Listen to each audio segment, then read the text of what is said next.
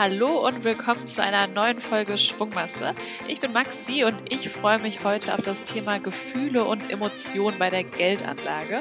Und dazu spreche ich mit Jessica Schwarzer. Jessica ist einer der renommiertesten Finanzjournalistinnen Deutschlands. Sie arbeitet heute selbstständig als Moderatorin, Journalistin und Autorin und hat mehrere Bücher über die Psychologie von AnlegerInnen und Investmentstrategien veröffentlicht, unter anderem auch unser Finanzheldenbuch, den Finanzplaner für Frauen. Schön, dass du heute zu Gast bist. Hallo Jessica. Ja, hallo Maxi, danke für die Einladung. Das ist ja auch ein meiner Lieblingsthemen, Börsenpsychologie. So ist es. Und äh, ja, in deinem aktuellen Buch geht es ja vor allem auch um dieses Thema, nämlich Finanzen und Emotionen. Wie verhältst du dich denn bei der eigenen Geldanlage? Bist du da eher emotional oder sachlich unterwegs? Mm, also ich glaube, es ist eine Mischung aus beidem in so äh, turbulenten Zeiten, wie wir sie ja jetzt äh, erleben. Erst die Zinswende, die angekündigt wird in den USA, die die Kurse Achterbahn fahren lässt und dann natürlich dieser schreckliche Krieg in der Ukraine, der Angriff Russlands auf das Nachbarland. Ähm, das ist natürlich menschlich ein Grauen, aber es bewegt uns logischerweise auch als Anlegerinnen. Ähm, das ist immer so eine Mischung. Also natürlich habe ich diese Emotionen auch und gucke auf die Kurse und denke, oh Gott, oder gucke auf mein Depot, kriege dann auch schon mal ein mulmiges Gefühl, manchmal vielleicht auch ein bisschen Angst. Aber ich habe gelernt, mit meinen Emotionen bei der Geldanlage umzugehen und nicht zu emotional zu reagieren und dadurch dann eben auch nicht über emotionale Fallstricke zu stolpern. Ähm, das war aber ein langer Weg. Ja, das glaube ich. Das wollen wir ja gleich auch mal so ein bisschen tiefer legen. Was würdest du denn sagen, was, also welche Rolle spielt generell unser Bauchgefühl beim Aktienkauf? Ähm, eine sehr große. Ähm, und vor allem, wenn es um kurzfristige Investments geht und das kurzfristige Auf und Ab an der Börse, dann äh, sind die Emotionen äh, ja sehr entscheidend. Langfristig dann hoffentlich weniger. Und es ist auch so, es gibt ja auch eine alte Börsenweisheit von André Costolani, der sagt, 90 Prozent äh, der Börse sind Emotionen, nur 10 Prozent Fakten. Und da zieht er aber genau eben auf dieses kurzfristige Treiben und die kurzfristigen Übertreibungen an den Märkten ab. Und langfristig sind es dann natürlich die Fakten, die überwiegen.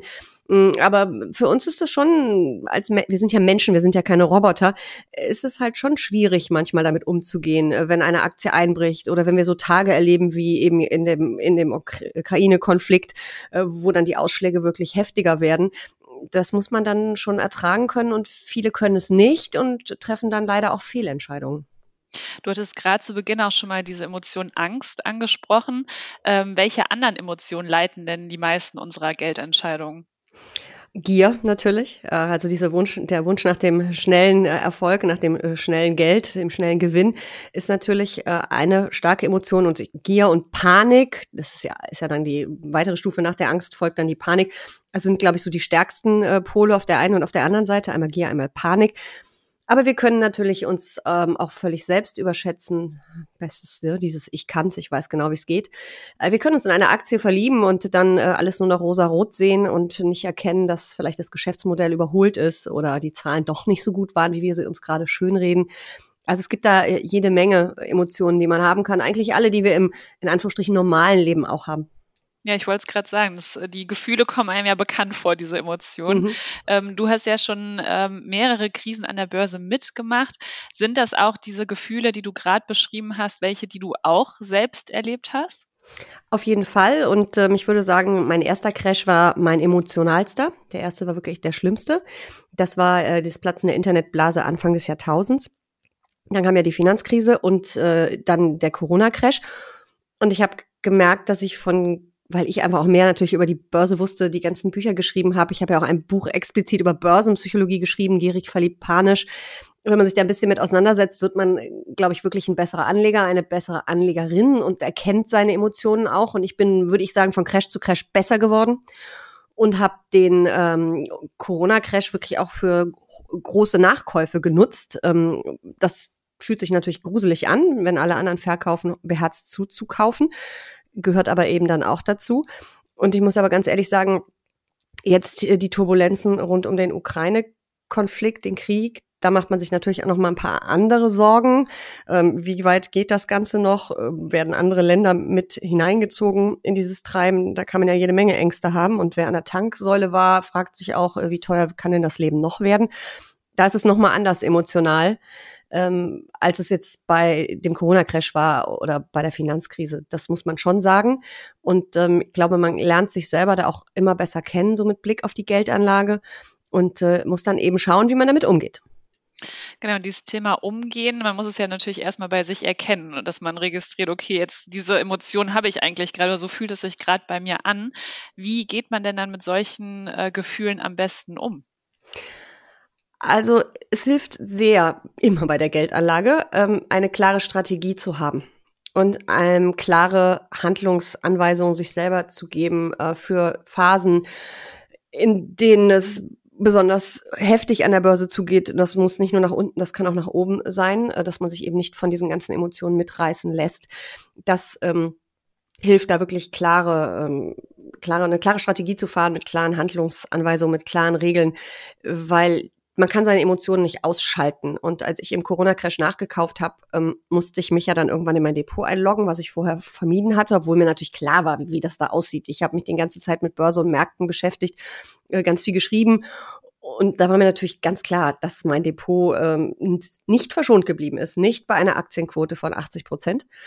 Und ähm, dann muss man sich das Grauen natürlich äh, angucken, um eben auf den Kaufen-Button äh, klicken zu können.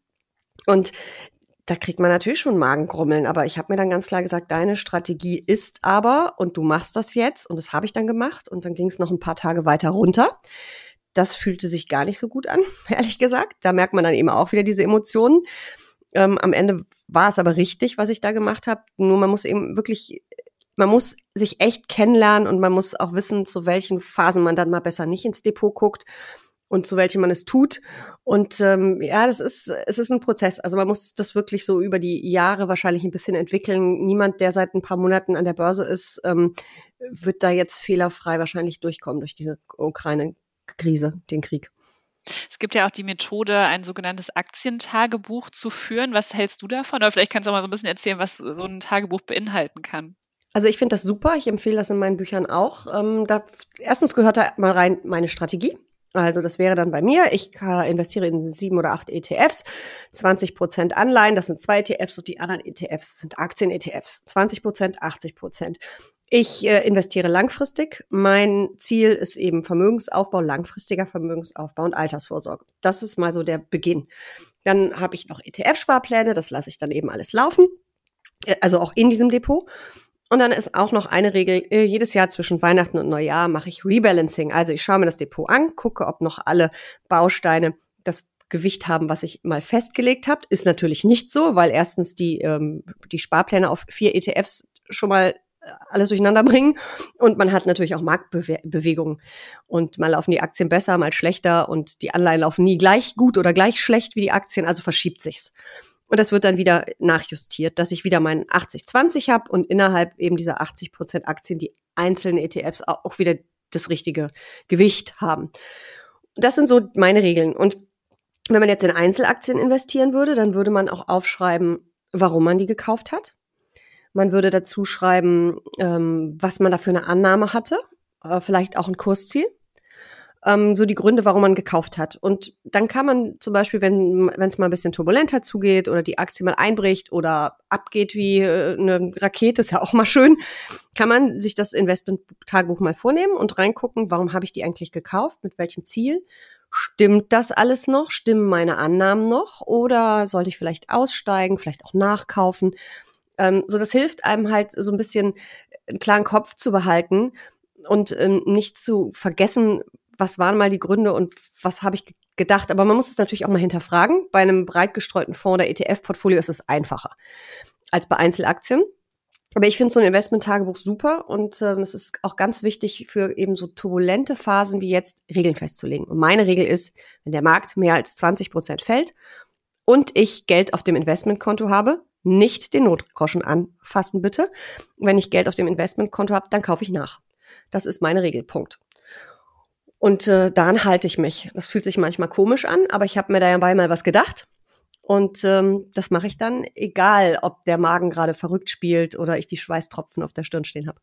Ja, und so kann sich jeder natürlich seine eigenen individuellen Regeln festlegen. Und ich glaube, auch so ein Tagebuch hilft, äh, dann mal auch zu überprüfen, was man eigentlich sich so fest, äh, also was man festgelegt hat und äh, ja, welche mhm. Strategie mhm. man da verfolgt. Jetzt ist es ja so, dass unsere Psyche uns häufig auch mal einen Streich spielt. Ähm, kann das auch bei der Geldanlage der Fall sein?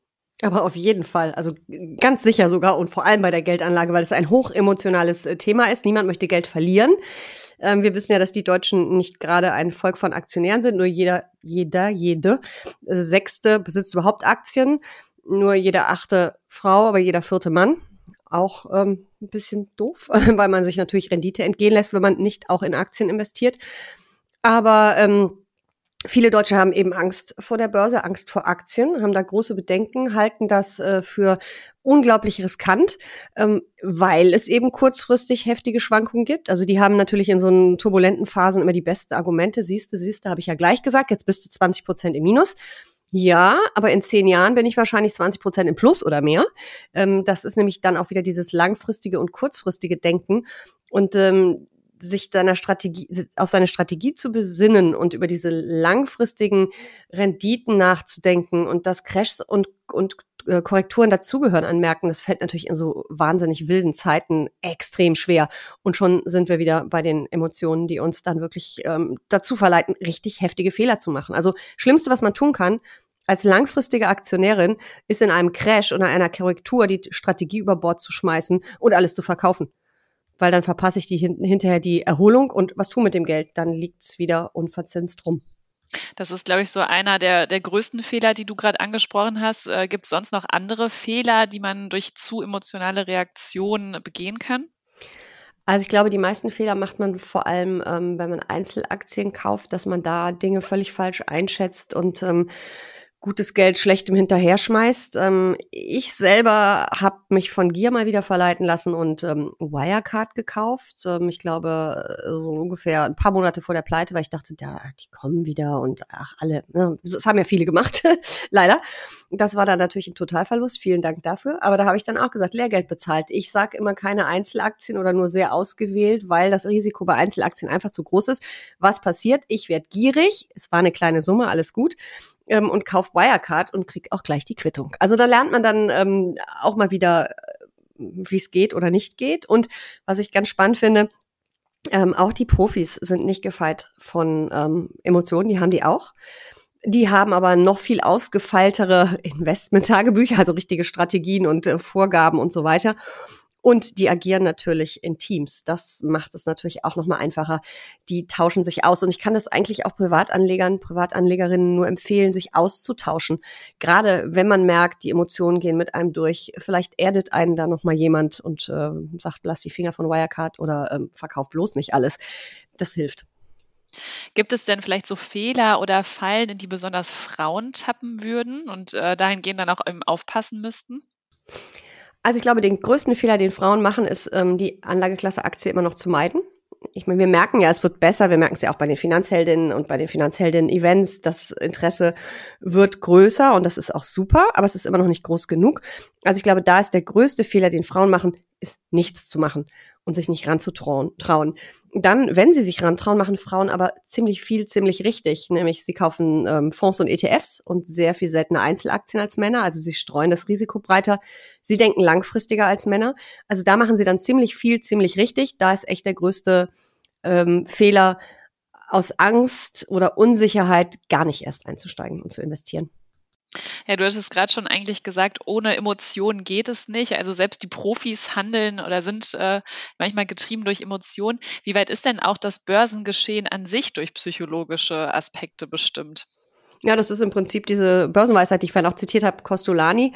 Ähm, 90 Prozent ähm, Emotionen, 10 äh, Prozent Fakten ist es vielleicht ein bisschen übertrieben, aber ähm, kurzfristig sind da schon immer sehr viele Emotionen drin. Und das kann man ganz schön ablesen. Es gibt immer mal wieder die Statistik, dass auf die schlechtesten, die schwärzesten äh, Börsentage die besten folgen. Und da sieht man das. Also es gibt dann, geht dann in die eine Richtung richtig runter, Panik und alle wollen durch die gleiche Tür raus und dann äh, überdenken sie das noch mal eine Nacht oder ein Wochenende und äh, dann sieht die Welt schon wieder ganz anders aus. Teilweise mögen es auch Schnäppchenjäger sein, die dann da auf dem Parkett ähm, auftauchen, aber trotzdem finde ich eine ganz interessante Statistik, dass man eben wirklich sieht, auf diese Paniktage Emotionen pur, Psychologie pur folgen dann in der Regel die besten ähm, Tage. Und das zeigt uns ja auch, dass wir, wenn wir langfristig anlegen, besser drin bleiben, weil an dem Paniktag zu verkaufen, da realisiert man Verluste und am guten Tag wieder rein, äh, wir werden nicht den besten Zeitpunkt erwischen, kostet wahrscheinlich am Ende auch Geld. Es gibt ja diverse Ausreden, weshalb man sich jetzt gerade nicht um seine Finanzen äh, kümmern kann. Und in deinem äh, neuesten Buch, wie wirklich jeder entspannt reich werden kann, so der Titel, schreibst du ja, dass diese Ausreden nicht mehr zählen dürfen. Kannst du mal so ein bisschen erzählen, was sind das denn konkret für Ausreden? Nee, es ist erstmal dieses, ich habe keine Zeit, ich habe kein Geld, ich weiß nicht genug.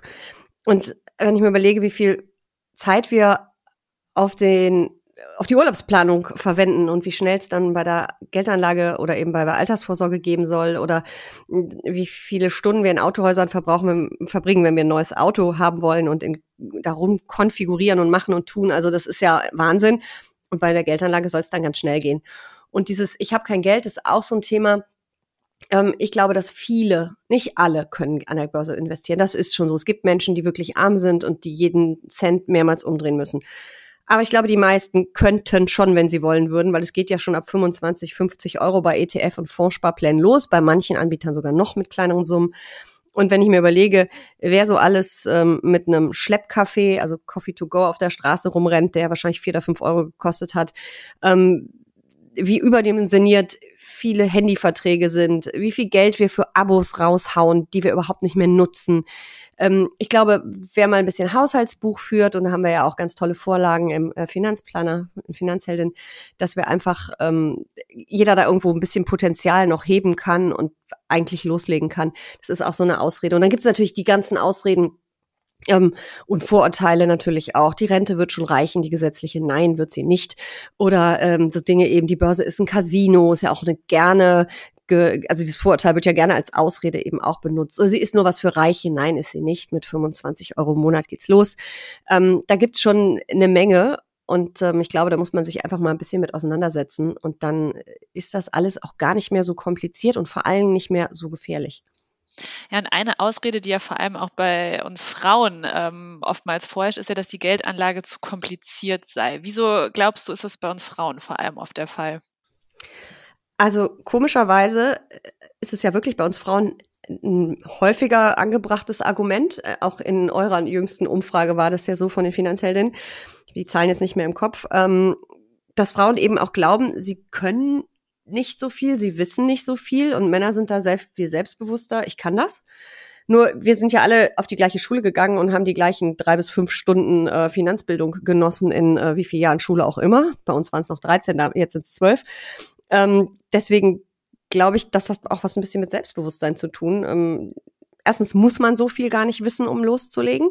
Und zweitens ähm, wissen wir genauso viel äh, wie die Männer. Man muss da auch einfach mal mal machen und einfach mal ausprobieren. Und 25 oder 50 Euro im Monat sind jetzt nicht so viel, dass man da einfach mal ausprobiert und guckt, was passiert da mit meinem Geld, wie entwickelt sich so eine Börse, bisschen die äh, Zeitung liest, Wirtschaftsteil.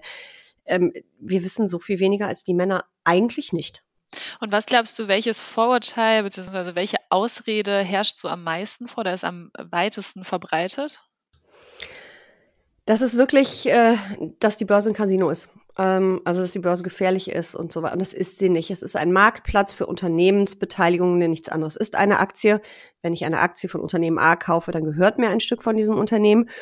Und ähm, es ist auch keine wilde Zockerei. Natürlich kann man sehr kurzfristig äh, sehr wilde Wetten da eingehen, aber wenn ich langfristig breit gestreut über einen Fonds oder einen ETF, also einen Indexfonds investiere, ähm, kann so viel nicht schiefgehen. Natürlich gibt es unterwegs dann mal einen Crash oder eine Korrektur. Aber wenn ich 10, 15 Jahre investiere, dann habe ich eine sehr gute Rendite. Das zeigen alle Studien. Das zeigt das Renditedreieck vom Deutschen Aktieninstitut. Also ähm, man muss da keine Angst haben vor diesem angeblichen Casino. Es ist ein Marktplatz, kein Casino.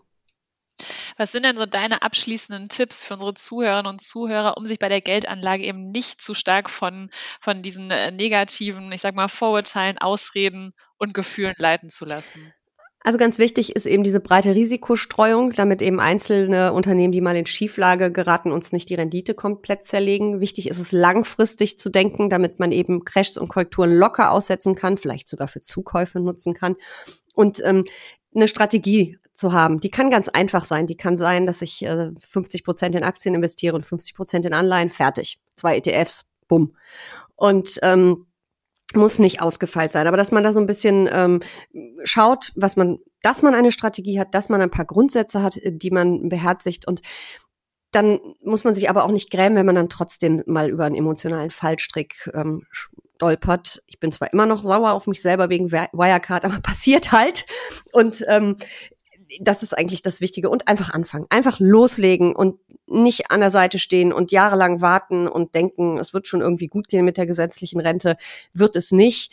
Ähm, es, sind, es ist einfach vertane, verlorene Zeit. Also mit so einem Sparplan macht man wirklich nichts falsch. Ich glaube, äh, wer dich kennt, Jessica, der weiß, was deine Lieblingsaktie ist. ähm, welches Gefühl kommt denn dann bei dir auf, wenn du an diese Aktie denkst? Ja, Liebe natürlich. Nein, also meine, meine Lieblingsaktie ist, also ich bin ein ganz großer äh, Louis, Vuitton-Fan. Ich bin schon als Kind mit den Taschen von meiner Mutter durch die Wohnung gelaufen, wenn sie abends weg war, weil sonst durfte ich das nämlich eigentlich nicht. Und war ganz stolz, als ich mir irgendwann mal meine erste mit Anfang 20 auch gekauft habe. Und irgendwann habe ich auch die Aktie entdeckt. Äh, und das ist ja nicht, ist ja LMV Asch. Also das ist ja Louis Vuitton Moët Hennessy. Da gehören ja ganz, ganz viele Luxusgüter dazu. Nicht nur Taschen, äh, Schuhe, Uhren, Alkohol, alles Mögliche. Und die äh, habe ich mir dann genauer angeguckt und gekauft und ich bin, ich habe jetzt im Crash ehrlich gesagt oder in der Korrektur nicht ins Depot geguckt, aber ich war mal eine Zeit lang fast 800 Prozent im Plus. Das wird noch ähnlich sein. Ähm, ich habe die seit ganz, ganz vielen Jahren und das ist genau so eine emotionale Nummer. In die Aktie bin ich verliebt und die kommt auch nicht raus aus dem Depot, egal was passiert. So. Die wird nicht verkauft. Punkt. Nein. Sehr gut. Jessica, vielen lieben Dank für das Gespräch, für deine Einblicke und vor allem die Tipps auch für unsere Zuhörerinnen und Zuhörer. Super gerne. Danke, Maxi. Tschüss, bis zum nächsten Mal. Bis dann.